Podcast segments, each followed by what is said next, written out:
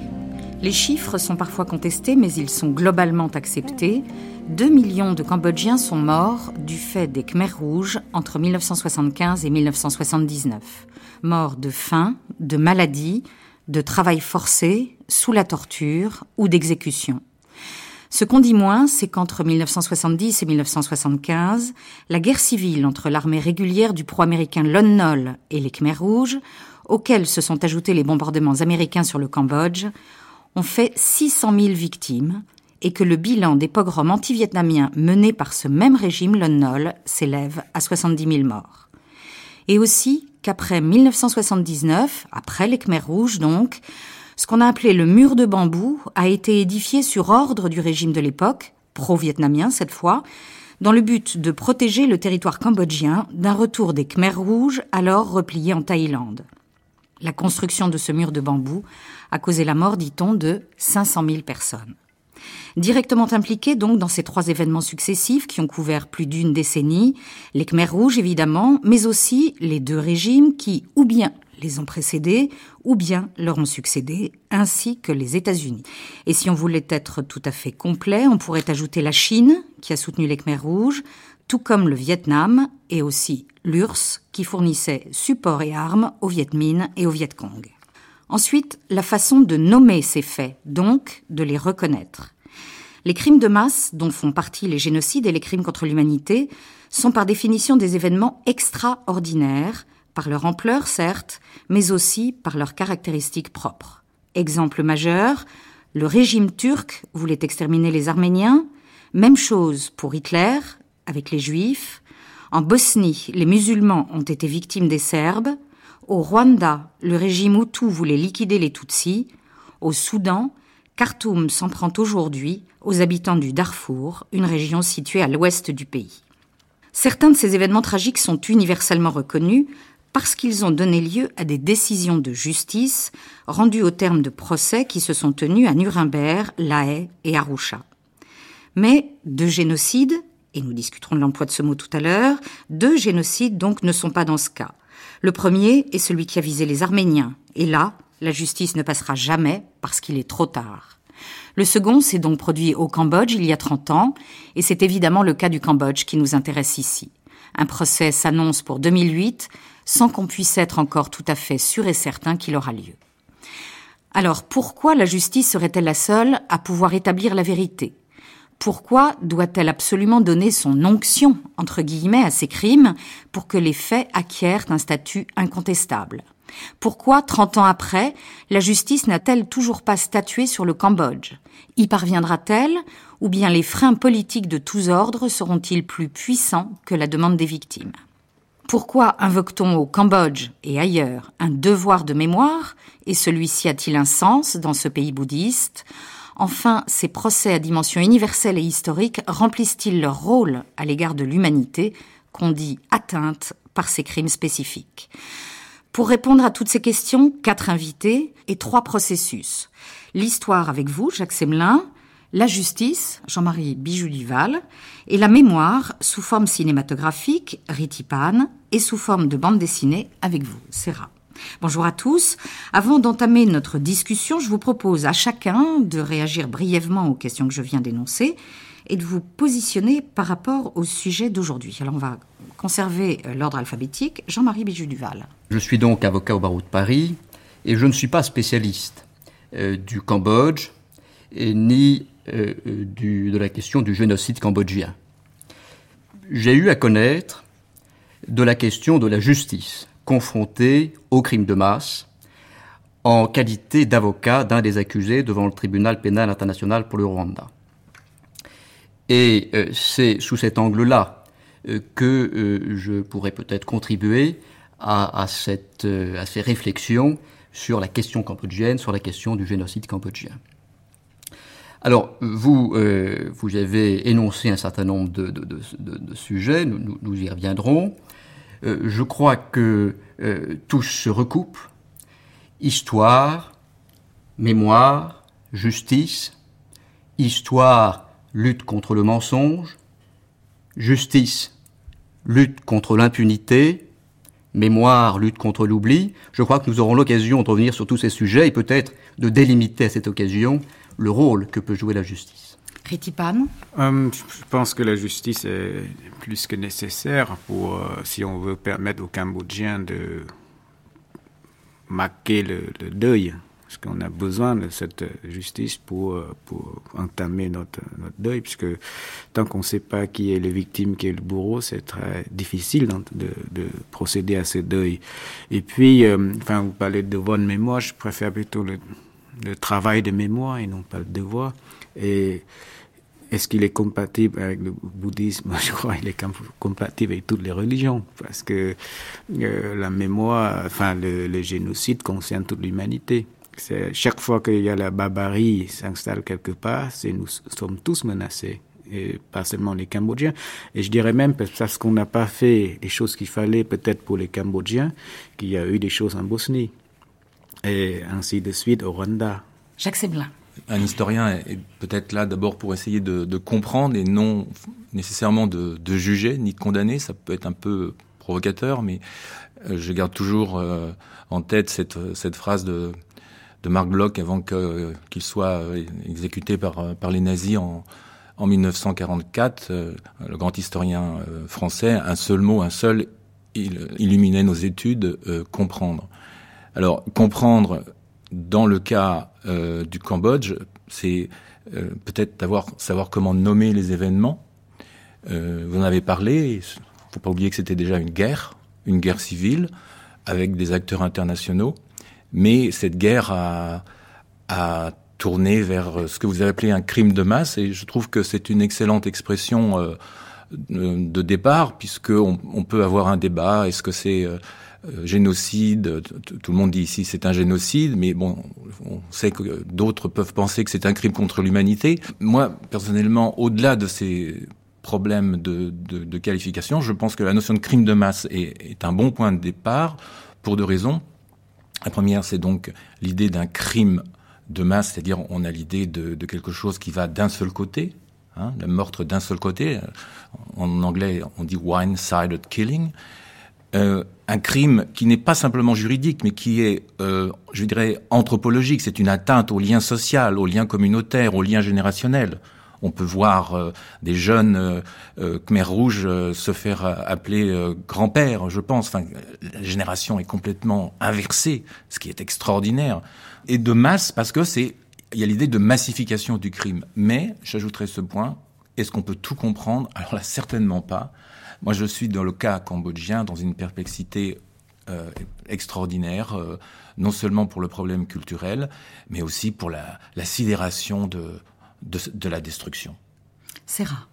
Je me vois surtout comme un passeur de mémoire, euh, un témoin actif, et, quelqu'un qui, a besoin d'exprimer sa révolte. Donc je suis un peu sur cette perspective. Alors l'angle de notre discussion, c'est donc euh, ce procès à caractère international des principaux euh, responsables et dirigeants Khmer Rouge, procès annoncé pour 2008. Euh, Les premières demandes du Cambodge à l'ONU pour ce procès datent de 1997, alors que tous les Khmer Rouges ne s'étaient pas encore tous rendus. Hein. Dix ans plus tard, donc les premiers procès se profilent, mais c'est bien tard. Alors, euh, et Acera, cette première question, pourquoi un si long cheminement?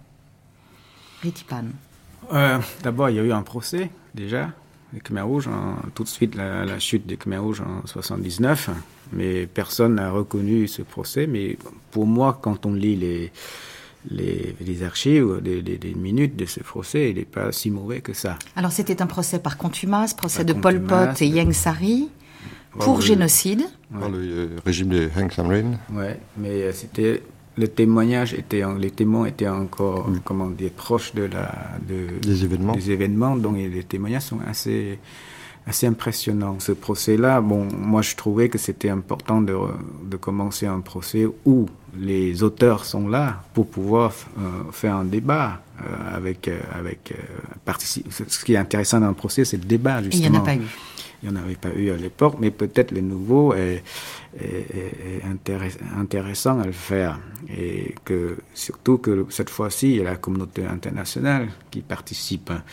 Et que, mais pourquoi c'est si long là? On est 30 ans après. Parce que personne n'en veut si tout le monde veut, ça se fait très vite.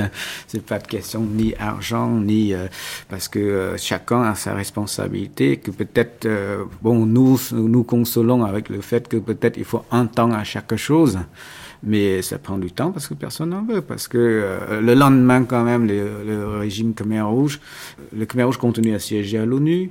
dans les accords de Paris, il n'est pas mentionné le mot de génocide ou de crime contre l'humanité. Euh, tout ça n'est nullement consigné nulle part. Bon, voilà, maintenant, il est, c'est, le temps qu'on réfléchit à la justice internationale. À... Elle, est, elle n'existait quasiment pas hein, en 1980, disons. cette, euh. cette idée-là n'existait pas, et donc maintenant, on tourne la page vers autre chose, et ce sera peut-être un, vous allez voir, peut-être on va risquer aussi de dévier encore. C'est pas fait encore le procès. Hein. C'est peut-être un terrain de bataille pour les pros, les pour, euh, euh, les contre euh, des justices internationales. C'est rare pour vous. quelle explication y a-t-il à, ce si lent processus? C'est quelque chose qui est lié au contexte international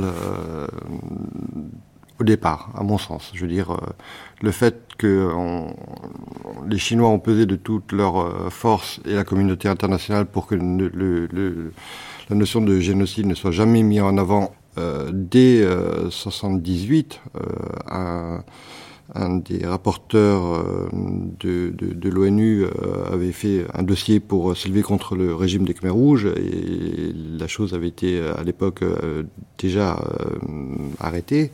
Et depuis cette époque, euh, il y a toujours eu un, blocage, déjà à mon sens, de la part de la communauté internationale pour euh, reconnaître euh, la notion de génocide au Cambodge.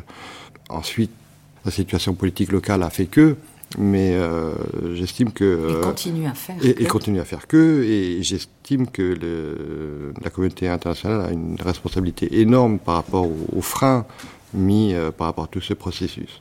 Une difficulté certaine, on l'a un tout petit peu ébauché, c'est euh, les mots, euh, sachant qu'ils peuvent avoir des définitions différentes selon le cadre dans lequel on les emploie. Au Cambodge, au Cambodge même, euh, on parle généralement de génocide. Mais ce mot, c'est celui des gens de la rue, c'est éventuellement celui qu'emploient certains juristes, mais pas tous. Jean-Marie Bijou-Duval, est-ce que vous pouvez déjà nous rappeler quelle est la définition judiciaire du génocide? La justice commence toujours par définir son objet et ses objectifs, qui ne sont pas les mêmes que les objets et les objectifs de l'historien ou de celui qui a euh, pour mission euh, de euh, veiller à la préservation de la mémoire. L'objet qu'examine juridique, juridique qu'examine la justice et la justice pénale internationale en particulier, elle est il est défini par la loi, la loi internationale. Que dit cette loi? Cette loi internationale, c'est la Convention de 1948 sur la prévention et la répression du crime de génocide, qui pose, dans la foulée de Nuremberg, une définition du crime de génocide. Le génocide, c'est la commission d'un certain nombre d'actes criminels qui sont énumérés, meurtre, extermination, déportation, assassinat, etc., persécution, dans l'intention de détruire totalement ou partiellement un groupe national, ethnique, religieux ou racial. Voilà la définition internationalement reconnue. Vous répétez les quatre mots là Alors, les quatre groupes hmm. visés, ce qui, euh, ce qui donne à la question du, génocide cambodgien tout son, toute sa difficulté. Groupe racial, ethnique, national ou religieux. Et dès 1948, la communauté internationale euh, aux Nations Unies euh, a mené des débats sur la question de l'inclusion du groupe politique dans ces groupes protégés, entre guillemets, par la Convention sur le génocide. Et cette inclusion a été rejetée, refusée. Pourquoi? Pour des régions euh, très, très, aujourd'hui très claires, qu'il l'était déjà à l'époque, sur opposition de, de, de, de l'Union soviétique stalinienne, et, et, pour des raisons qui paraissent aujourd'hui évidentes compte tenu de ce que des, ce que, des crimes euh, qui auraient pu être reprochés à l'URSS à ce moment-là. Alors Serra, vous avez réagi là pendant l'énoncé des quatre groupes. L'énoncé des quatre groupes, je veux dire, euh, euh, reflète euh, la situation euh, enfin, subie par le peuple khmer sous les Khmer rouges à cette époque-là. Je veux dire, les Khmer rouges se sont pris aux groupes religieux, se sont pris aux gens des villes, se sont pris à tous les religieux, je veux dire, aux, aux chrétiens et, aux autres, et aux, aux musulmans. absolument. Euh, il y a atteinte manifeste. Il y a un déni de reconnaissance de cette atteinte manifeste, à mon sens, de la part de la communauté internationale. Pourquoi par rapport au Cambodge? Là où je suis révolté. Il suffisait d'avoir une culture autre euh, aux yeux des Khmer rouges pour euh, être exterminable. Il suffisait de ne pas avoir la bonne couleur de peau pour être exterminable. Toute ma vie, j'ai grandi euh, au Cambodge, dans un pays où on m'a reproché de ne pas être un pur Cambodgien. Euh, c'était une tâche, c'était une tare que je porte sur moi. Et, et les Khmer rouges ont, ont, poussé cette logique jusqu'à son terme. Ça veut dire qu'à partir du moment où vous n'étiez pas un pur Khmer, vous n'étiez pas donc un Khmer, donc vous étiez rien. Donc voilà. Alors? Et où est le problème? Jean-Marie Bijou-Duval, après ce que vient de dire Serra, est-ce qu'on on, on est dans le cadre d'un génocide ou pas? Comme je vous l'ai indiqué, je me garderai bien de, qualifier des faits euh, que je connais mal. Euh, je crois, euh, en revanche, qu'effectivement, la question a été posée, se pose, de l'adéquation. Et Monsieur le professeur Jacques Semelin, lumineux dans son ouvrage sur cette question-là, la question de l'adéquation ou de l'inadéquation plutôt de la définition posée en 1948 et maintenue en 98 avec la création de la Cour pénale internationale, l'adéquation de la définition du génocide avec la réalité du crime de masse que l'historien qualifie de, de, génocide, mais que la justice, que le juriste a du mal à faire absolument cadrer avec une définition qui probablement est inadéquate. Alors, Jacques Semelin, euh, quelle est la mmh. définition euh, de l'historien? Oui, d'abord, moi, je, je, me garderais bien de prendre la, la position de, du jury, je, mais je, je, pense effectivement qu'il y a un débat euh, qui n'est pas suffisamment soulevé à propos du Cambodge.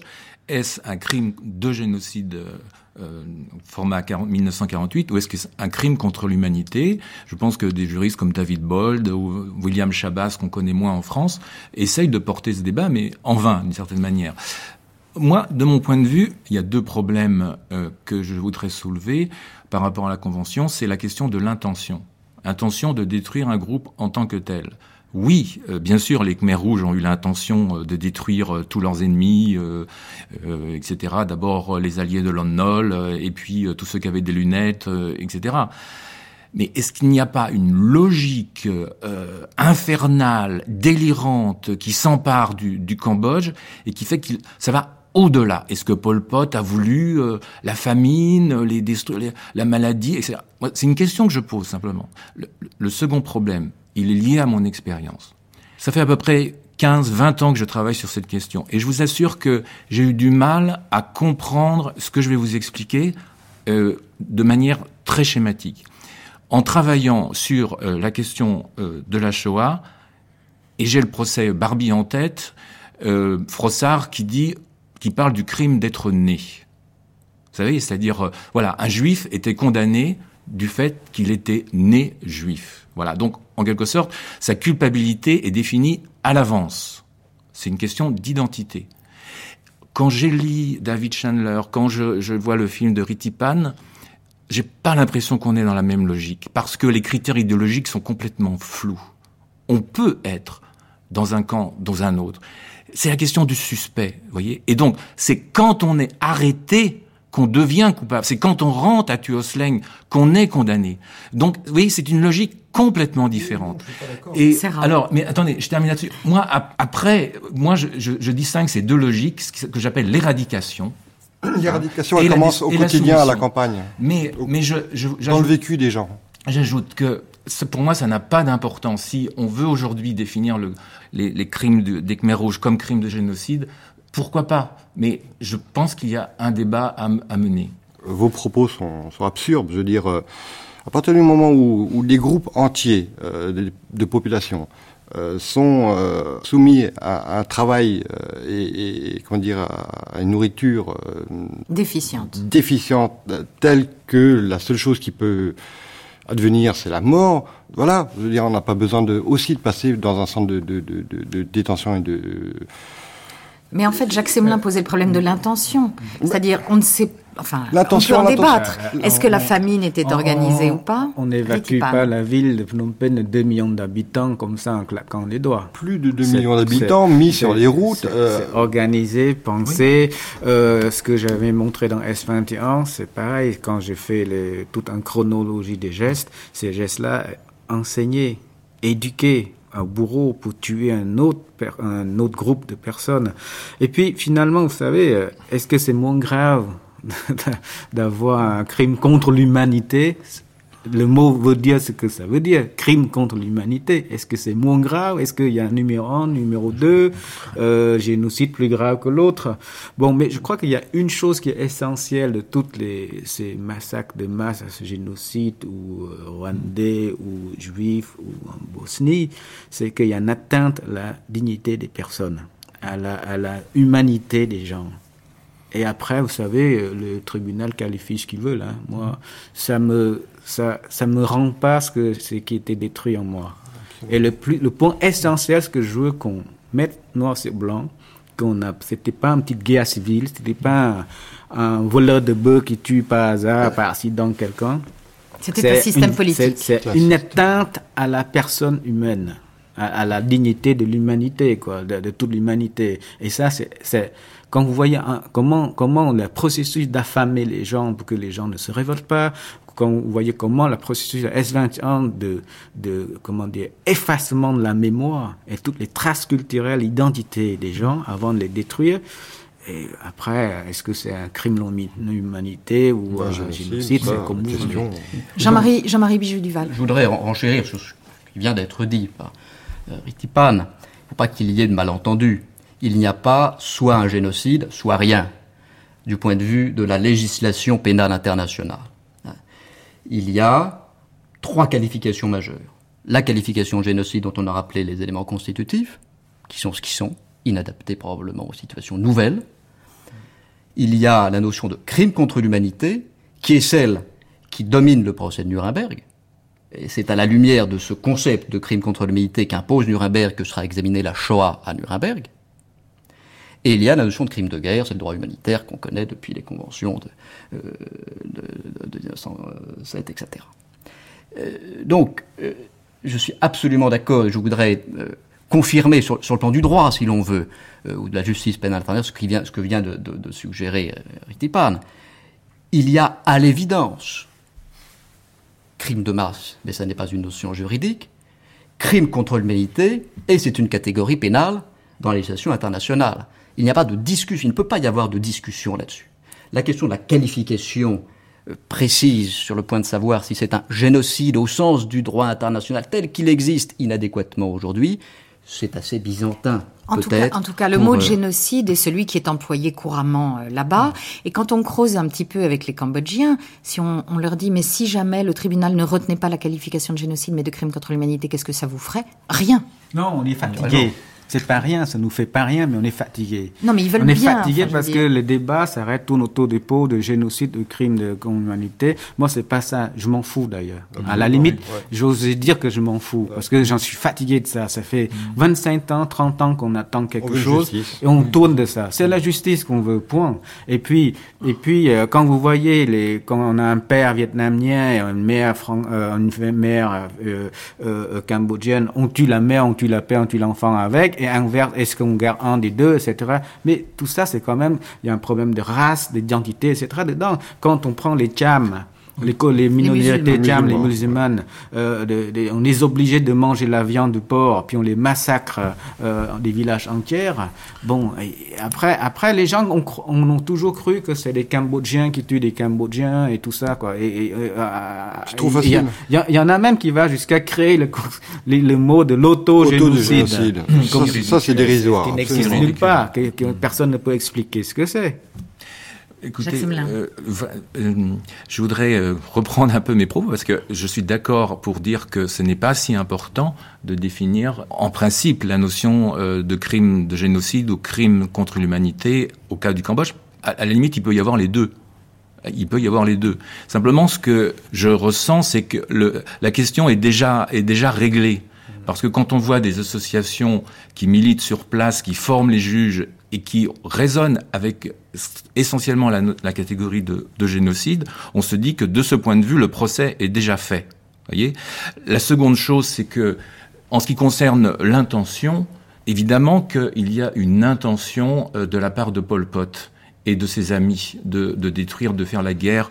Je trouve que le terme de destruction est d'ailleurs plus fort que le, le, le mot euh, de tuer. En tout Mais, cas, d'asservir. Hein alors, en tout cas, d'asservir. Mais, excusez-moi, ce problème de l'intention n'est pas facile à, à gérer en, en, histoire. Et donc, je maintiens le fait de dire qu'il y a aussi des dynamiques qui ne sont pas nécessairement intentionnelles. Et cela pose un problème euh, aux juristes. D'autant que dans le cas du Cambodge, il ne s'agit pas, on n'est pas simplement dans une une logique de guerre, on est dans ce qu'on pourrait appeler une sorte de, reconstruction de la société sur d'autres bases, des, bases complètement délirantes. Mais voilà, on veut créer quelque chose de, complètement neuf.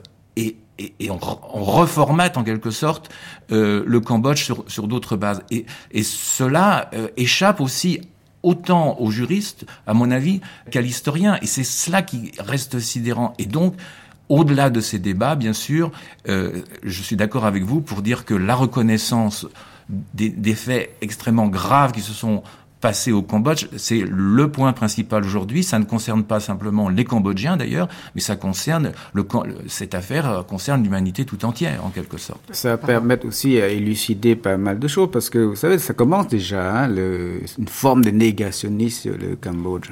Il y a les, les, les, il y a des types qui s'amusent à dire que les génocides n'existent pas ou c'est Absolument, j'ai eu un débat euh, avec Philippe Short euh, il y a quelques jours. Philippe Short qui vient d'écrire un livre sur euh, Pol Pot. Euh, Anatomie d'un cauchemar. Et il me disait que le problème avec le, la, enfin, il reconnaissait pas la notion de génocide pour le Cambodge. Il, il parlait de, de, de, de, crimes contre l'humanité, mmh. il me semble. Hein. Il me disait que euh, les preuves manquent. Mais il est le premier, en tant qu'historien, à reconnaître que ce qui caractérise le mouvement des Khmers rouges, c'est le rapport au secret et au non-dit. Et partant de là, je lui dis mais vous êtes aveugle. Vous êtes en train de dire que ce qui, ce qui, fait la différence entre un, mouvement comme les Khmer rouges et, et maoïstes, par exemple, c'est la notion du secret. Les choses n'étaient pas dites, n'étaient pas énoncées et certainement pas planifiées, mais le résultat est là. Par rapport aux faits, par rapport aux éléments factuels, euh, le rôle de l'historien, à mon sens, c'est de tirer des conclusions et de, de pointer du doigt ce qu'il en est. Mais j'irai même plus loin par rapport à, toutes ces questions. Moi, je suis frappé d'une chose, c'est qu'il y a un problème, à mon sens, entre l'Occident et l'Orient. Je veux dire par là que euh, on n'arrive pas depuis plus de 30 ans, enfin depuis 30 ans, à, qualifier les événements qui se sont passés au, Cambodge. Je rappelle juste que euh, quelques années auparavant, à la fin de la Deuxième Guerre mondiale, il y a eu un procès euh, intenté contre dirigeants en Europe, contre les Allemands, mais on n'a rien fait avec euh, le, le Japon. Qu'a fait le Japon pendant toutes ces années de guerre? Je ne parle pas de 41-44, je parle de 35-44. Jean-Marie Bijoux-Duval, Tokyo. Tokyo. Tokyo a eu lieu, euh, les procès de Tokyo contre les Japonais, Ridicule. mais dans des conditions euh, qui, euh, effectivement, permettent d'en discuter largement la, la, la valeur d'exemple. Hein, on sait que tout ça est lancé et dirigé par le commandant MacArthur, euh, commandant en chef des, des, des, forces américaines en Extrême-Orient. Bon, euh, Nuremberg, je préfère. Je voudrais revenir sur une notion qui est la notion de crime international. Vous avez dit Les procès vont avoir lieu. Peut-être. Peut-être. procès international dans le, dans le, cadre des chambres extraordinaires à Phnom Penh. Des crimes internationaux vont être poursuivis, nous l'espérons, dans le cadre d'une juridiction qui est une juridiction d'abord cambodgienne, mais hybride, internationalisée avec le soutien de l'ONU. De, de, mais les crimes sont des crimes internationaux génocide, crimes contre l'humanité, crimes de guerre. L'ONU qui a toujours supporté, soutenu les, les Khmer rouges. Oui, au-delà de, leur, euh, de leur régime. Alors ça c'est tout un vaste sujet qui, qui, est celui aussi de, de, de la politique dans tout ça et de l'instrumentalisation des on faits avec la politique. C'est pour ça qu'on limite sur 4 ans. Mais hein. je, voudrais, je, voudrais, revenir sur... Euh, la période de saisine, je le rappelle, c'est bien 75-79. Et le tribunal est tenu par ça. Voilà. Ce qui n'empêchera pas d'évoquer ce qui se sera passé avant et après. mais de l'évoquer, pas de le juger. Mais, mais pas condamné. Oui. Pas condamné. Voilà. Pas condamné mais, mais c'est bien, pardonnez-moi de vous interrompre, mais c'est bien parce qu'au-delà de ces débats juridiques, on, on, voit bien que le droit est politique. Le, le droit est fondamentalement politique et le droit est mémoriel. Ouais. Vous évoquez la question de la mémoire, c'est fondamental, mais aussi le droit est politique. C'est-à-dire que c'est comme pour Saddam Hussein, on n'a pas invoqué la, la, participation de la France, euh, des États-Unis euh, au soutien du régime de, de Saddam Hussein. Donc on, on, on a toujours ça en tête, bien entendu. Ce que je voudrais indiquer, c'est qu'il y, y, a une dimension politique de l'utilisation du droit et, et, et, de, et des, des, juridictions, des lieux où il est appliqué. On a parlé d'inadéquation du droit international et de la définition du génocide, et je pense que c'est exact. On peut pas créer un nouveau concept, là? Pour, Tout est pour possible, mais vous savez, on en... faire, faire œuvre de jurisprudence? Oui, mais le, pro le problème, c'est que euh, y a eu des débats considérables pour la création de la Cour pénale internationale, et ces débats ont été ont abouti à la reprise pure et simple, sans qu'une virgule ait changé, de la décision de 48 en matière de génocide. Serrat disait quelque chose d'intéressant tout à l'heure. Vous disiez euh, Orient, euh, Occident. Alors, euh, les définitions qu'on emploie, elles ont quand même été forgées en Occident. Qui veut répondre? Moi, je, je, pense que à, à, un moment euh, que j'espère euh, proche, euh, j'espère que, que, que, les, que les Cambodgiens eux-mêmes, à la suite de ce que fait Ritipan ou d'autres, se saisiront de leur propre histoire et qu'ils écriront cette histoire avec. Ils ont commencé peut-être. Et voilà, oui, mais ils ont commencé, mais je pense que, par exemple, tous les travaux qu'on a sur le Cambodge aujourd'hui, c'est des Américains, des Français, des Australiens qui les écrivent. C'est très peu de très peu de Cambodgiens. Donc, je, je crois qu'il y a le procès peut servir à cela, bien entendu. Oui, mais, mais du point de vue du point de vue international, du droit international, il y a, pour reprendre ce que dit le maître, euh, il, y a, il y a deux solutions. Ou vous incluez le petit adjectif de politique dans euh, la, la convention de 48 vous avez le critère politique, ce que les soviétiques ne voulaient pas à l'époque. Mais on oublie de dire que les Américains n'en ont pas voulu non plus. Ils n'ont pas insisté. Hein. Les négociations, elles sont passées juste à côté de la maison de la radio, à l'hôtel Iéna. Hein. Les ou, Américains ne veulent de rien, hein, ni de la Cour pénale voilà, internationale, ou, ni de quoi que ce soit. Ou, vous, vous, vous, donnez beaucoup plus de sang, de force à la notion de crime contre l'humanité, comme j'ai vu dans un journal récent, dans euh, un journal, euh, je, vais, je vais citer le, le Monde, euh, ce n'est pas euh, seulement un crime contre l'humanité qui s'est passé au, au Cambodge, mais un génocide. Mais non, mais non, la notion de crime contre l'humanité, elle est antérieure à celle de génocide, elle date de 44, et à La Haye, il y a des gens pour crime contre l'humanité qu'on en pris pour 40 ans. Donc voilà, vous avez ces deux options-là. Oui, pourquoi il y aurait euh, un crime pire que l'autre? Enfin, on, a coutume de dire euh, le génocide, le crime des crimes, comme si euh, il y avait pire. euh, enfin, je veux dire, il n'y avait pas pire, mais un crime contre l'humanité est aussi terrible. Donc, entre le génocide et le fait divers, il semble qu'il n'y ait plus rien. Hum. Je trouve que ce qui est intéressant, c'est comme je disais tout à l'heure, c'est vraiment que le, le, tribunal arrive à bien montrer les caractéristiques des crimes des Khmer rouges de quoi il s'agit. Et vous savez, quand, dites, quand, nous, on dit, quand, on, quand, on, dit que, par exemple, on atteint la dignité des personnes avant de les tuer, on, on c'est pas facile d'éliminer 1 800 000 personnes. C'est énorme, vous pouvez même pas imaginer, vous pouvez pas. C'est impossible pour vous de voir ce que c'est, même d'apercevoir ce que c'est. Donc, donc, euh, si Ça vous donnez un chiffre, quasiment un tiers de la population oui, mais du Cambodge. C'est rien, c'est rien et tout, et c'est rien et c'est beaucoup, et c'est pas assez, c'est jamais, jamais ce qu'il faut. Donc, mais, mais si, si vous mettez, c'est pas moi, si vous mettez les cadavres les uns et les autres, c'est énorme. Mm. Et mais c'est abject comme manière de, de, de, faire, de tuer des gens. Il faut expliquer ce processus-là qu'est-ce qui s'est passé, comment ça, ça, se passe, et sortir de, de débats de, de, de, de, mots, quoi, presque. Et puis, il y a une autre chose, c'est que les Khmer Rouges, les leaders Khmer Rouges savent tous ce qui se passe. Rien n'est plus fliqué que le régime Khmer Rouge. Vous pouvez pas, pas faire. C'est ce qu'ils disent. Ouais, c'est pas ce qu'ils disent, parce que c'est maintenant non. ils disent autre chose. Mais ce que j'ai vécu en tout cas, vous pouvez pas faire trois pas de votre village sans que les gens le sachent. Chaque vous, quand vous lisez les télégrammes, les télégrammes des dirigeants des régions envoyés au parti, c'est presque aux minutes près, aux heures près, tous les jours. Il informe. Quand euh, Kyo Sampon disait je savais pas, mais il savait après. D'accord, et la limite, j'accorde, je ne savais pas. Mais après 79, ils savaient. Ils n'ont rien fait non plus, hein. tous. Hein. Ils continuent la lutte dans la forêt, tout ça. Jusqu'en 98. Voilà, et qu'en disant, voilà, on continuait à, à, à, insulter la mémoire des, des disparus en disant c'est même pas l'accident de bagnole en France le week-end, le nombre de morts. C'est rien du tout. Et, et, tout le temps, il savait tout. Quand il dit que, il dit que S21, euh, pendant longtemps, il dit je reconnais pas, puis finalement, il a reconnu. Mais S21. En ayant vu votre film. En ayant vu le film, il n'a pas besoin de film. C'est un tricheur. Euh, pour le savoir, parce que le S21, c'est énorme. C'est des hectares entiers à Phnom Penh. Comment, comment, comment être dirigeant à Phnom Penh euh, sans savoir qu'il y a de, le boulevard Monivong au stade olympique, il y a un camp de, de détention, d'extermination?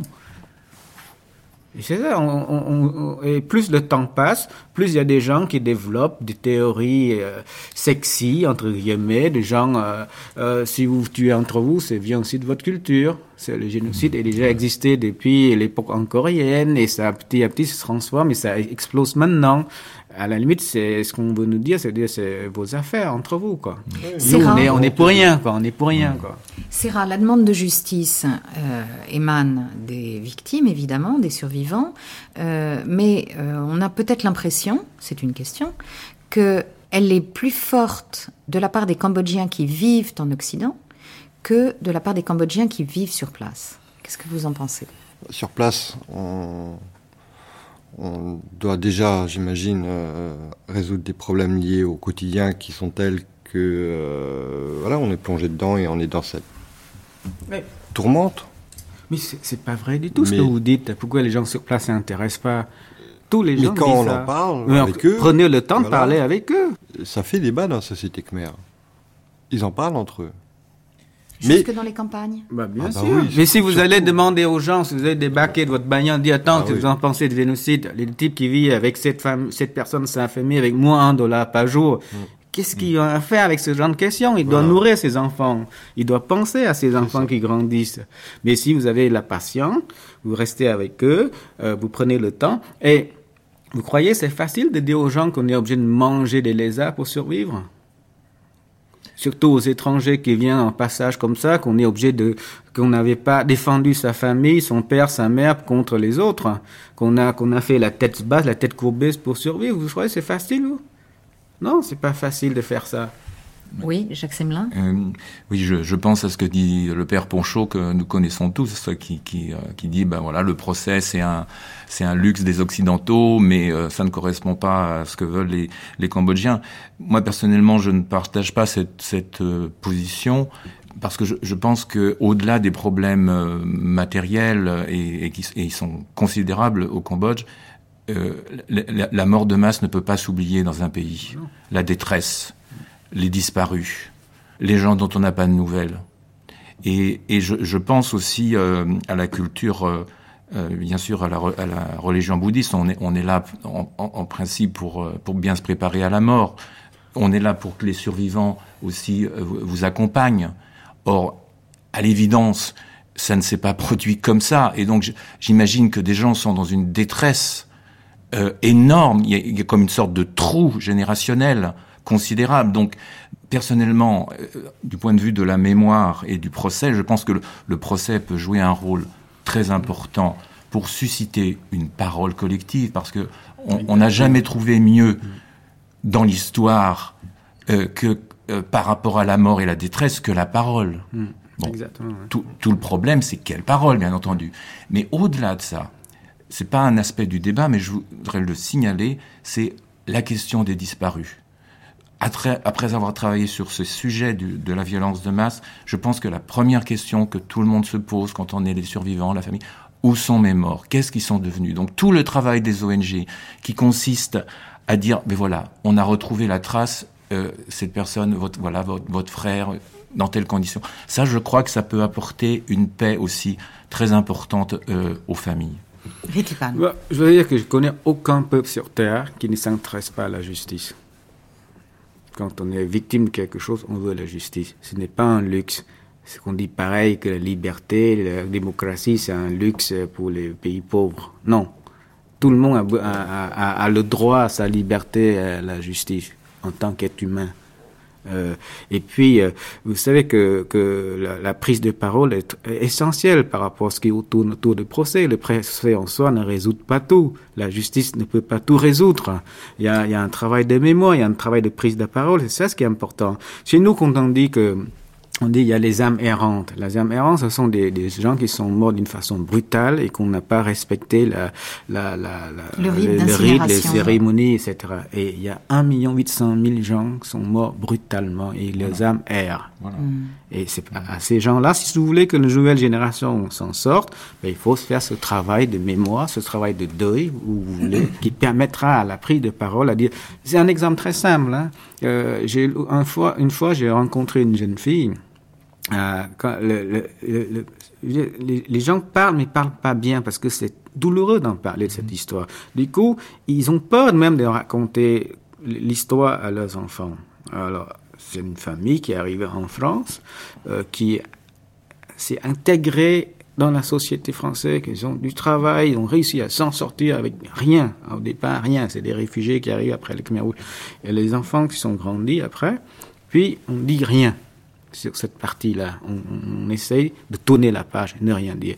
Et puis un jour, la gamine va à l'école, aller à l'école, et puis à l'école on dessine on dessine, on dessine la famille, il y a le grand-père, le père, etc. Ça, l'enfant, il dit, mais qui, qui est mon grand-père? Où il est? Qu Elle dessine une famille qui n'est pas complète. Elle, n'arrive pas à dessiner mmh. parce que les autres amis ont des grands-pères, grand-mères, maternelles, paternelles, sauf elle, on ne sait pas où. Et, et, et tout ça, c'est un descend d'enfer de, parce que c'est une histoire qu'on n'a pas racontée, c'est une histoire qu'on n'a pas assumée, qu'on n'a pas dit. C'est pour ça que la justice est très importante. Euh, mon, de toute façon, mon, les mon trois père, processus. Mon père est mort, c'est pas. Ouais. J'aimerais bien pouvoir dire à mes petits enfants plus tard que votre grand-père n'était pas un voleur de bœuf. Il y a eu un crime qui s'est passé par là. Et cette, cette justice-là permet à se déclencher ce travail de mémoire, cette prise de parole en, en état Alors, de, de droit. Toute, de toute façon, les trois processus, historien, mémoriel et judiciaire, euh, aujourd'hui au Cambodge, ils sont étroitement, euh, étroitement mêlés. Oui, mais c'est pour ça qu'il a trouvé une expression très juste. On n'est que des passeurs de cette mémoire-là. On, on, doit construire ce pont. Le pont est, est, est, rompu entre les générations. Mmh. Il y a un trou béant dans notre ouais. mémoire collective. Et c'est effectivement, c'est aux Cambodgiens de faire aussi ce travail. Et quand vous avez un pays, on a tué 90% des intellectuels, on a détruit tous les archives, on a tout. L'état du Cambodge après les Khmer c'est quand même c'est indescriptible. Quoi. Il faut bâtir, bribe par bribe parole par parole, visage par visage, euh, nom par nom, prénom par prénom, pour que ces morts-là ne soient pas des morts anonymes. Rien n'est pire que les morts anonymes avec des âmes qui errent. Jean-Marie Bijou-Duval. Oui, je voudrais revenir sur, sur trois points. La question de la responsabilité des dirigeants, la question du désir, de la demande de justice et la question du rôle euh, des procès face à la mémoire, au devoir de mémoire et au devoir d'histoire, de vérité comme l'a indiqué Ritipan il, y, a, quelques instants, que prend, il nous dit je ne savais pas. Et c'est vrai que le crime de masse pose des problèmes de responsabilité pénale nouveaux. Nouveaux par rapport à la gestion quotidienne sur le, devant les juridictions nationales internes du, du contentieux pénal. Le crime est commis loin de celui qui l'ordonne ou qui peut en être considéré, considéré comme le responsable suprême. Et le droit pénal international est venu réfléchir à cette question et poser des principes. Et souvent, elle condamne les dirigeants. Et condamne les dirigeants, et ce sont eux qui sont poursuivis, naturellement, et c'est normal, parce qu'on ne peut pas juger tous, il faut juger les plus grands, les responsables, les principaux responsables. Et c'est là, là, le droit pénal international a une, une utilité, il me semble, parce qu'il est venu expliquer dans quelles conditions exorbitantes des droits nationaux on pouvait condamner pénalement à perpétuité quelqu'un qui n'a pas ordonné, qui euh, n'était pas présent sur les lieux du crime, qui n'a pas commis personnellement le crime, mais qui était en, haut de la pyramide et qui savait ou avait des raisons de savoir. C'était le, premier point sur lequel je voulais euh, venir. La demande de justice. Encore une fois, je ne prononcerai pas sur la situation cambodgienne et la situation des populations cambodgiennes, le désir des populations cambodgiennes sur le sujet. Ce qui est une évidence, c'est que ces crimes de masse suscitent un désir de justice. Et c'est ce qui, en quelque façon, rattache à l'humanité, à la lutte contre l'inhumanité. Il est constant. Il est constant même si on se pose systématiquement la question à quoi bon? À quoi ça sert? À rien, ça n'est jamais un remède, la justice. Sinon, ça fait longtemps que nous vivrions dans un paradis absolu. Ça n'est jamais un remède absolu, mais c'est un remède relatif. Et c'est là, sur la question de l'histoire et de la mémoire, c'est essentiel. Les, les, les, travaux sur la Shoah ont, dès l'origine et encore aujourd'hui, se sont construits sur les archives de Nuremberg, même si c'est élargi. Et ça sera vrai, j'emploie le futur parce qu'on est au qu'au début, pour le Rwanda, ça sera vrai pour la, la, l'ex-Yougoslavie, et ça sera vrai pour le Cambodge. Là, les procès sont essentiels dans leur préparation. Et je suis beaucoup plus réservé sur l'utilité du procès, indépendamment de sa fonction de justice, sa fonction judiciaire, sur l'utilité du déroulement du procès lui-même en ce qui concerne la manifestation de la vérité, pour employer un terme qui rapproche historien et, et avocat et, et, et, acteur judiciaire. bon, il y, a le, il y a des éléments positifs, mais il y a aussi des, des réserves à avoir, on, peut, on pourrait y revenir. Jacques oui, moi, je, je, suis d'accord euh, avec vous. Euh, c'est pas forcément dans un procès de cette nature qu'on va savoir la vérité. Euh, bon, mais euh, en même temps, je pense que le, le, procès est fondamental pour préciser un peu le statut du, de la victime et du bourreau, même si ces euh, rapports sont, sont compliqués. Hein. Dans le film de Ritipan, le peintre dit « moi je suis victime » et le le gardien Khmer Rouge, dit moi aussi je suis, victime. Je crois que je suis la première victime d'ailleurs. Il dit donc ça, ça c'est pas possible d'un point de vue de. enfin, évidemment, on peut dire qu'il a été instrumentalisé par l'idéologie, euh, etc. Mais au moins un procès pourrait dire voilà, il y a quand même une, une un groupe qui a euh, porteur de l'idéologie marxiste-léniniste qui a euh, essayé de d'entraîner toute la population, etc. Donc ça, ça peut être très important. Mais évidemment, je suis aussi d'accord avec vous, on ne peut pas attendre tout de la justice. Hein. Cette belle phrase de, de Hannah Arendt que Antoine Garapon a, a repris, ces crimes qu'on ne peut ni juger ni pardonner. Hein. Donc ça, je crois que c'est tout à fait euh, vrai. Ce qui est certain, c'est que quand même ce, ce procès, s'il a lieu, peut servir l'histoire. Vous l'avez évoqué pour la Shoah.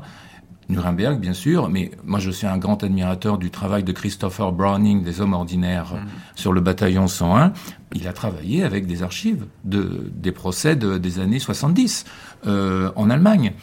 Et on voit bien aussi quand on suit la, la Bosnie que euh, on découvre des pièces, euh, des, euh, des, des, documents nouveaux, donc au cours de même si Milosevic n'a pas, ça n'a pas été jusqu'au bout, qui sont utiles pour l'historien. Mais en même temps, euh, évidemment, on ne peut pas demander aux, aux, juges de se faire euh, historien, donc chacun, chacun a sa place, et c'est après aux historiens de butiner, de, de, de, faire le travail à partir des archives que pourrait rapporter le procès. Alors on va parler un petit peu plus spécifiquement là de la mémoire.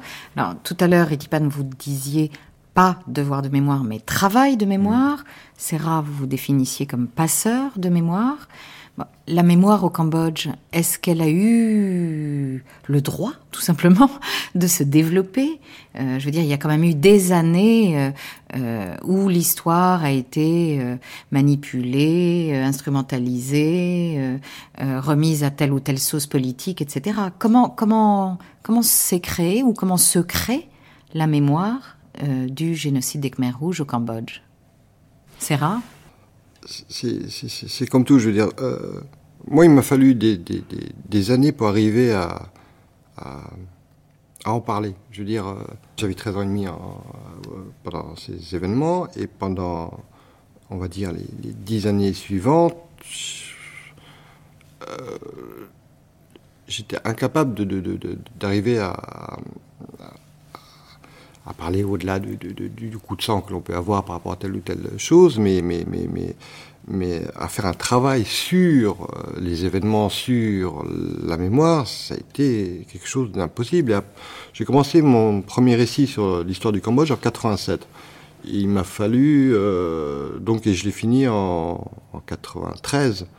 Euh, et ensuite, il m'a fallu euh, huit ans encore avant de, de, de, passer à une étape suivante qui euh, était donc un travail sur euh, le régime Khmer Rouge lui-même.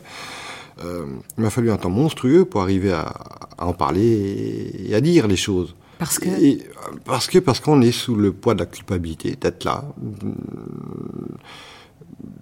Et, sous le poids de la colère, pour ma part.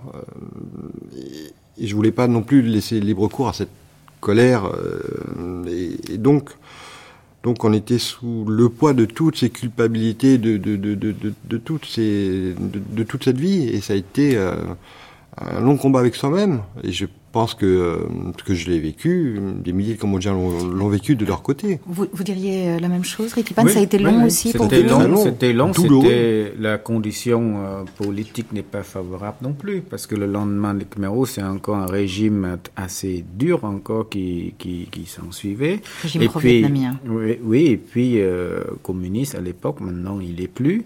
Euh, et euh, quand vous voyez que vos anciens tortionnaires sont représentés dans les instants internationaux qui est censé quand même vous rendre certaine forme de justice, euh, ça vous favorise pas à causer non plus, hein, et puis, à parler euh, non plus. Ceux qui ont pris le pouvoir en 79 sont aussi d'anciens Khmer rouges, ah, qui oui, avaient fait défections. Et ça, ça aussi, il faut être prudent là-dessus. Ils sont pas tous les Khmer rouges, polpotistes tous. Il y en a qui sont partis plus tôt, d'autres qui sont revenus après. Il faut être juste avec eux.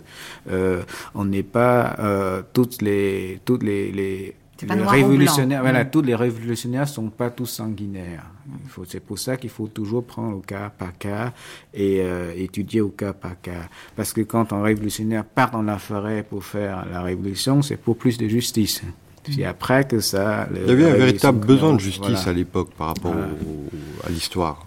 Donc, désir de, de, de, juste, enfin de justice sociale, justice sociale euh, et même d'identité. Je veux dire, les, les Cambodgiens avaient besoin d'être reconnus pour euh, pour ce qu'ils étaient pour eux-mêmes. Enfin, je veux dire, euh, et beaucoup ont, ont rejoint la, la, révolution en espérant justement des lendemains meilleurs. Mais euh, oui, mais le travail se commence. Hein. Au Cambodge, le travail des mémoires commence parce que le temps, est, il, il, il, il, y a un temps nécessaire et ce temps-là euh, est passé et maintenant on est, euh, on est assez apte à regarder notre propre histoire. Moi, je, il y a dix ans, je passe un film, il n'y a pas un seul Cambodgien dans la salle.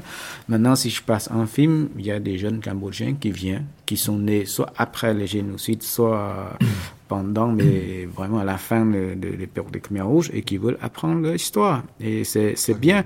Il faut pas non plus rester dans le Khmer Rouge, Khmer Rouge, Khmer Rouge. Ce travail-là fait pour que la parole sorte, pour qu'on puisse tourner la page, que les pages soient écrites, qu'on puisse tourner, puis penser à l'avenir.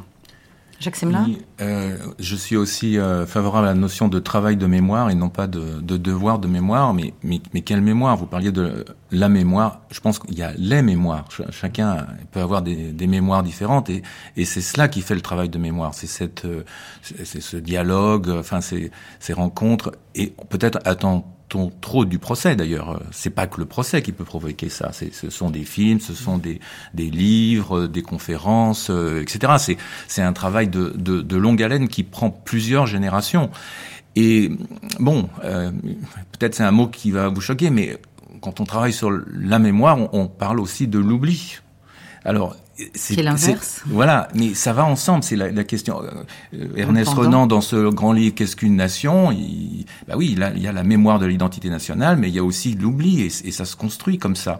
Alors, dans le cas du, du Cambodge et dans bien d'autres. Euh, il faut prendre en compte les générations, c'est-à-dire que après de tels événements, c'est vrai qu'on n'a pas envie d'en parler. Et c'est vrai que les, les gens qui ont vécu cela, ils ont, on ils espèrent se reconstruire. Euh, et, Bon, et il y a du temps qui passe, et c'est peut-être au bout de la deuxième, troisième génération, quand les, quand les gens vont disparaître, qui veulent dire quelque chose à leurs petits-enfants.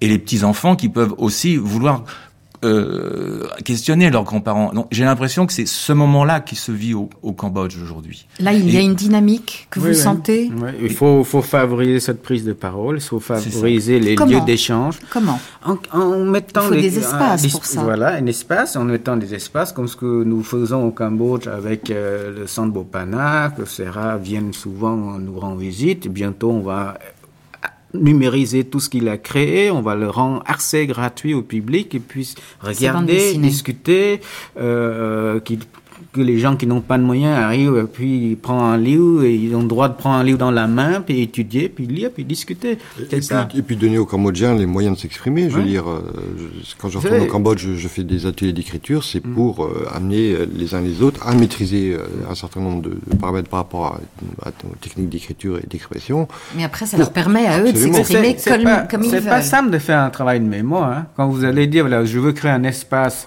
que les artistes puissent rencontrer le public, faire un travail collectif, vous trouverez pas un rond. Hein. Si vous, parce que tout le monde a sa responsabilité dessus. Par contre, si vous dites il y a un tsunami, tout le monde envoie des sous, parce que c'est une catastrophe naturelle et non pas une catastrophe oui. créée par l'acte humain. Et les gens, ça, ça, fait peur aux gens hein, quand on dit voilà il y a un problème, euh, ça nous appartient à affronter ça ensemble, les gens disent oh là, vous allez vous enfermer là-dedans. Non, pas du tout. Nous, on n'est pas des masochistes qui veulent transférer à nos enfants euh, toujours les Khmer Rouges. Khmer Rouges, Khmer Rouges n'est fait que 4 ans de notre histoire. On a aussi, je suis d'accord avec vous, il y a les mémoires, il y a d'autres mémoires aussi euh, qu'on doit euh, rendre accessibles à, nos futures générations.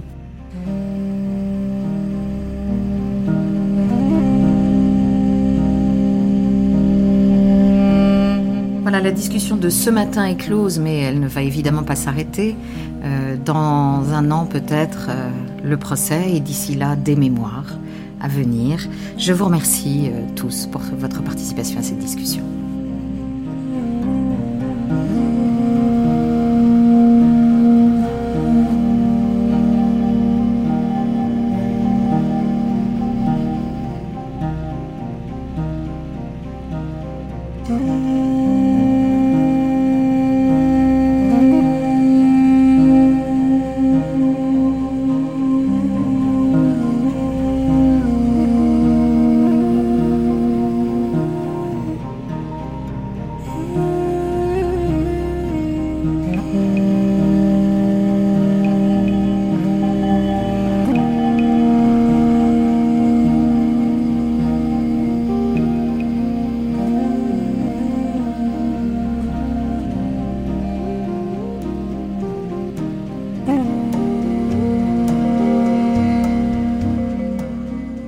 Quelques instants, suite de cette grande traversée avec un documentaire entre tigres et crocodiles.